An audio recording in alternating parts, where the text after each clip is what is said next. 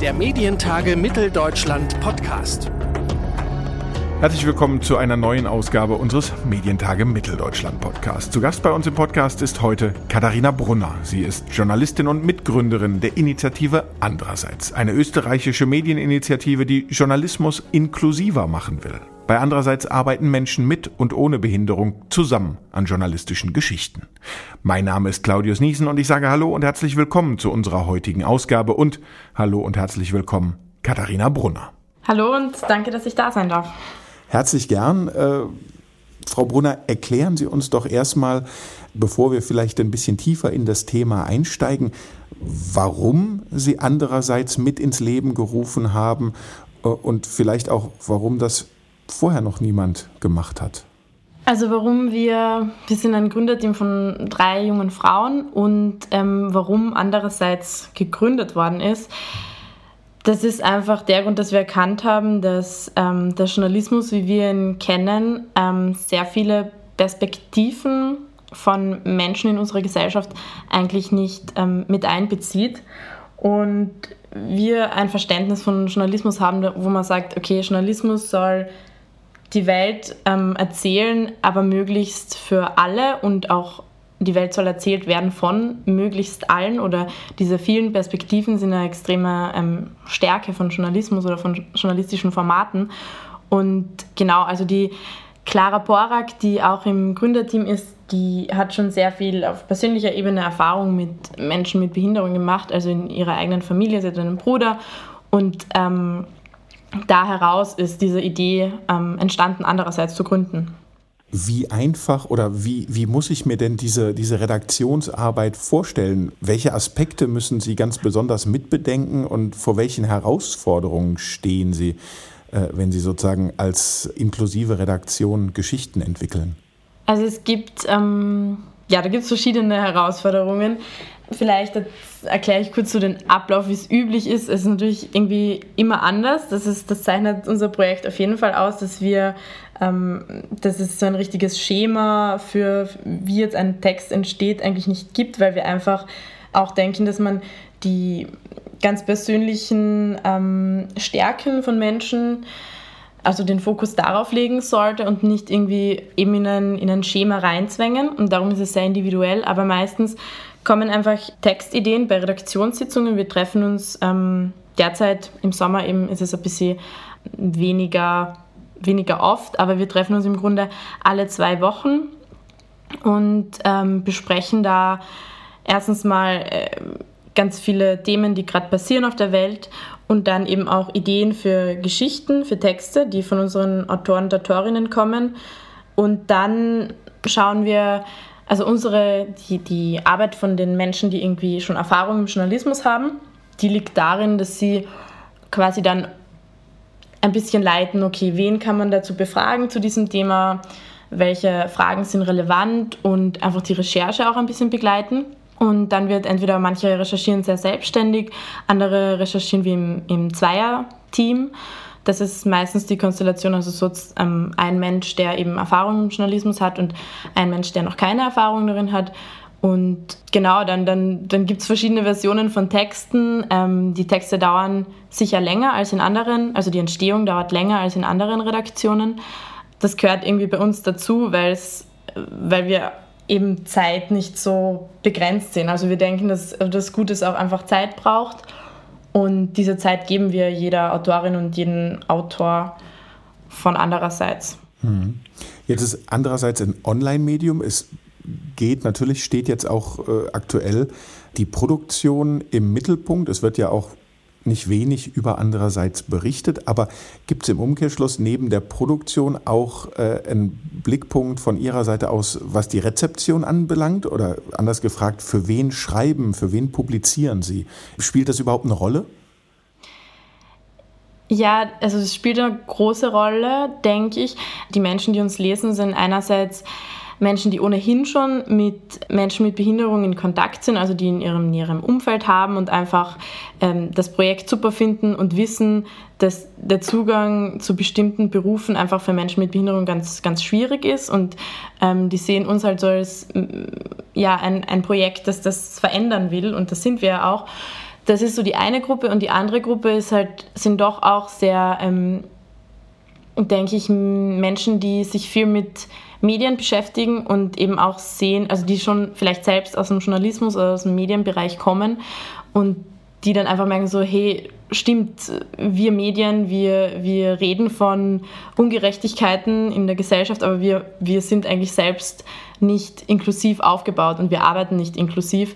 Und das ist so die andere Gruppe. Und unser Ziel ist es aber natürlich, dass wir irgendwann eine Plattform sind, wo ähm, ja, die auch für, für, für Menschen, die jetzt, die einfach gute Texte lesen wollen, ähm, sein. Und das muss halt, also dieser, bis wir dahin kommen, ich glaube, das, das braucht halt einfach noch ein bisschen, aber wir haben von ganz vielen Menschen sehr guten Zuspruch bekommen. Also es, es läuft derzeit wirklich gut, ja.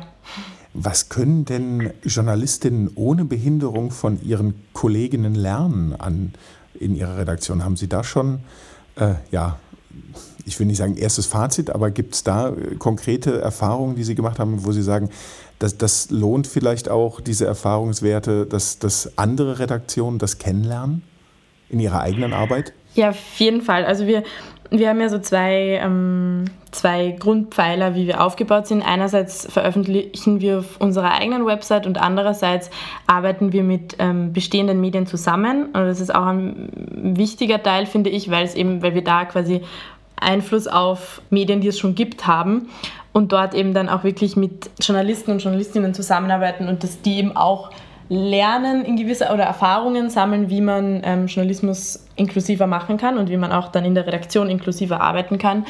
Und ja, was man lernen kann, also das kann ich aus ganz, das ist eigentlich einfach meine persönliche Erfahrung. Das ist, dass man einfach offener sein kann ähm, für Formulierungen, die wir aus bestehenden Medienformaten nicht kennen. Also geht es jetzt, jetzt ganz banal um, wie, wie kompliziert darf ein Satz sein und, und welche, wie einfach darf er sein. Und da merkt man schon, dass ähm, bestehende Medien dann sehr oft so eingreifen, nee, aber das, das kann man so nicht sagen. Und da sind wir dann auch, da ist uns wichtig, dass so Formulierungen, die wirklich vom Autor kommen und die der Autor oder die Autorin einfach so sagen würde, auch drinnen bleiben. Also wenn sie jetzt natürlich nicht irgendwie ähm, falsch oder was auch immer sind, aber dass gewisse Formulierungen, die wir vielleicht nicht kennen, weil wir wenig Texte von Menschen mit Behinderungen lesen, dass die nicht automatisch falsch sind, sondern dass wir uns einfach öffnen müssen für, für neue Textformate und auch für, für neue Arten zu schreiben und neue Arten Geschichten zu erzählen. Also das war so die größte Lernkurve, die ich gemacht habe und auch vor allem ähm, in der Kommunikation, also wie, wie, wie führt man Interviews, wenn da ein Experte ähm, vor einer Autorin oder vor einem Autor von anderer Seite sitzt, man merkt, wie schwierig es für Experten oder auch Menschen, die keine Experten sind, wie schwierig es ist, einfach Dinge einfach zu erklären. Und ähm, ich denke, da können wir alle was davon lernen. Also jeder Journalist oder Journalistin, jede Journalistin kann davon lernen, dass man einfach sich so artikuliert, dass es für möglichst alle verständlich ist. Dieser Anspruch ist ja eigentlich äh, immanent im Journalismus, möchte man meinen. Wie ist es denn generell? Also wir haben ja schon darüber gesprochen, was die Motivation war äh, oder eine der Motivationen, um Ihre Initiative zu gründen. Wenn Sie mal rekapitulieren, was egal ob nun im Printbereich, online oder auch im, im Rundfunk- und Fernsehbereich, was andere Medien machen oder auch nicht. Was kommt denn zu kurz und warum kommt es zu kurz und welche positiven Beispiele oder Beispiele überhaupt gibt es denn schon, um Inklusion voranzutreiben oder um Inklusion in, in den Medien also, äh, ja. möglich zu machen? Also ich kann jetzt ein bisschen besser für die österreichische Medienlandschaft sprechen, ähm, weil ich mich da einfach besser auskenne. Aber es gibt zum Beispiel das Magazin Biber. Das ist ähm, ein Magazin, was vor allem darauf abzielt, dass man Menschen mit Migrationshintergrund mehr in den Journalismus holt.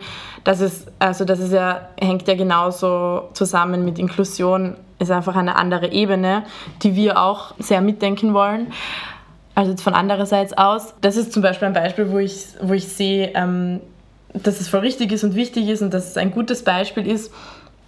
Ähm, und wo es falsch läuft, ja, das sind im Grunde alle großen, Also diese, die, die großen Medien, die, die auch die Debatten meistens formen, da merken wir auch, wenn wir zum Beispiel zusammenarbeiten, dass das ähm, vielleicht schwieriger ist oder dass es auch mehr, ähm, es gibt dann einfach oft sehr starre Richtlinien, wie man einen Text gestalten soll oder wie, wie die Recherche laufen soll oder in welchem Zeitfenster, dann muss es plötzlich super schnell passieren. Und das sind halt alles ähm, Rahmenbedingungen, die eine inklusive Arbeit schwieriger machen.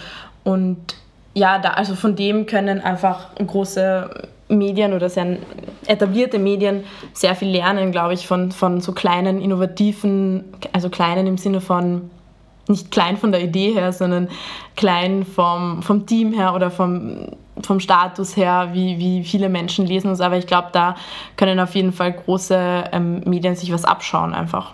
Und ist es vielleicht auch so, dass die großen Medienhäuser oder Medienunternehmen sozusagen diesen Ansatz bislang noch nicht verfolgt haben, weil Ihnen die Zielgruppe zu speziell äh, oder nicht bedeutsam genug erscheint? Haben Sie da eine Vermutung oder eine These? Ja, ich glaube, das, ist, ähm, das ist eigentlich wie in unserer gesamten Gesellschaft. Es ist wesentlich einfacher ähm, für eine Mehrheitsgesellschaft oder eine Menschen, die in bestimmte Normen passen, Gruppen, die nicht in Normen unter Anführungszeichen passen oder also die einfach auszublenden. Das ist, glaube ich, für viele der einfachere Weg, aber es ist eben nicht der richtige oder es ist ein unfairer Weg eigentlich. Und ähm, das ist mir auch einfach selbst sehr bewusst geworden, dass ich mit 25 ähm, einfach nicht, also lernen musste, wie ich mich verständlich machen kann ähm, in der Redaktion, also in dieser inklusiven Redaktion, weil es sehr oft Momente gegeben hat, wo ich einfach gesprochen habe mir habe so, oh verdammt, ich, ich werde nicht verstanden. Und das ist aber nicht so, also unser andererseits denkt eben, dass jetzt nicht dann das Problem an dort ist bei den Menschen, die, die mich nicht verstehen, sondern es ist eigentlich auch mein Problem, weil ich mich nicht verständlich machen kann, weil ich das einfach nicht gelernt habe, weil ich in einer Gesellschaft aufwachse oder wir alle in einer Gesellschaft aufwachsen, die bestimmte Gruppen ausgrenzt und ähm, an den Rand drängt. Und das ist ähm, ja, das ist eigentlich das, der, der Kern der Sache, dass äh, eine inklusive Gesellschaft oder eine diverse Gesellschaft einfach auch also mitdenken muss, dass wir alle daran arbeiten müssen und nicht die Menschen, die am Rand sind, müssen sich den Weg erkämpfen, damit sie an Debatten teilnehmen können und irgendwie Zugang finden zu, zu einer Gemeinschaft, sondern wir, die Mehrheitsgesellschaft muss genauso daran arbeiten oder noch viel, viel mehr daran arbeiten.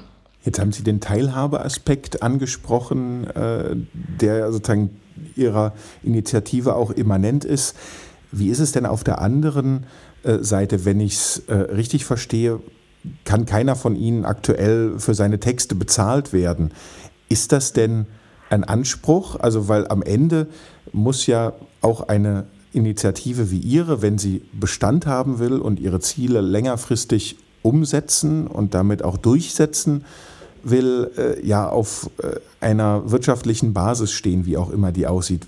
Wie kann die aussehen? Haben Sie da eine Perspektive dazu? Haben Sie Überlegungen? Wie wollen Sie weiter vorangehen?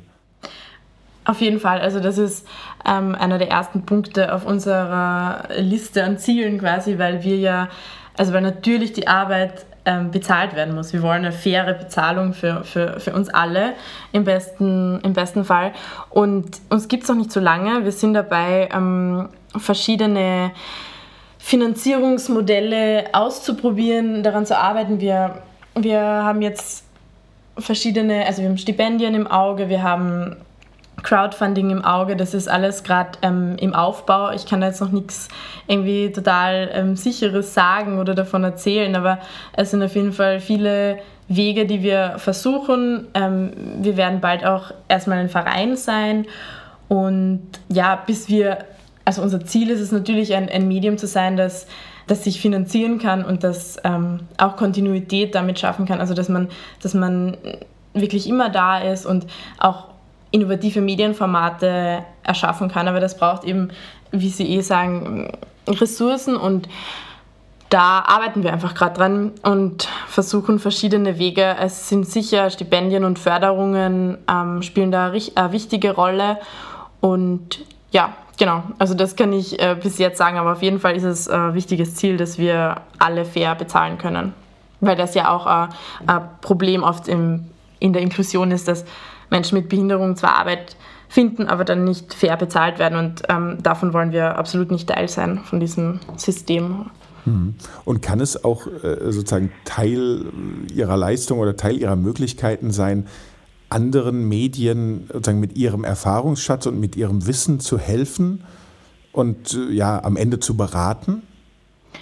Ja, voll. Also das ist auch ein, das ist auf jeden Fall auch ein Standbein, das wir sehr ins Auge fassen und wo wir auch merken, dass es Nachfrage vielleicht auch einfach äh, also dafür gibt, ganz sicher, also weil wir eben alle aus dem Journalismus, also die, die es gegründet haben, kommen alle aus dem Journalismus und wir merken, also alle Prozesse, die wir jetzt durchmachen ähm, oder erleben, die, die sind extrem wichtig, wären extrem wichtig für andere Journalisten und ich glaube schon, dass wir in Zukunft äh, Workshops oder einfach so ähm, offene Redaktionssitzungen machen werden, wo, wo, wo wir unsere Erfahrungen teilen und wo wir einfach drüber reden, ähm, wie man lernt, inklusiv zu arbeiten oder im, im besten Fall auch ähm, nicht nur zu arbeiten, sondern auch zu leben, also auch außerhalb der Arbeit irgendwie inklusiver zu denken und äh, zu schauen, dass man einfach ähm, ja, lernt, dass wir, dass wir verschiedene Gruppen in der Gesellschaft haben und, und möglichst mit vielen uns vernetzen sollten, damit wir einfach mitkriegen, wie, wie die Welt aus verschiedenen Augen erlebt wird sagt Katharina Brunner, Mitgründerin der Initiative, andererseits hier bei uns im Podcast der Medientage Mitteldeutschland. Und ich sage vielen herzlichen Dank für das Gespräch. Danke auch an Sie. Ich würde mich außerdem sehr freuen, wenn wir Sie als Zuhörerinnen und Zuhörer unserer Podcast-Episoden in knapp einem Jahr, also am 1. und 2. Juni 2021, persönlich begrüßen dürften, und zwar hier in Leipzig zur nächsten Ausgabe der Medientage. Informationen rund um die MTM 21 und natürlich auch unsere Early Bird Tickets gibt es auf unserer Webseite medientage-mitteldeutschland.de. Wenn Sie wollen, streichen Sie sich also schon mal den 1. und 2. Juni rot im Kalender an. Und bis dahin hoffe ich darauf, dass wir uns weiterhin hören. Und zwar immer donnerstags überall da, wo es Podcasts gibt. Zum Beispiel bei Apple Podcast, Deezer, Spotify oder Google Podcast.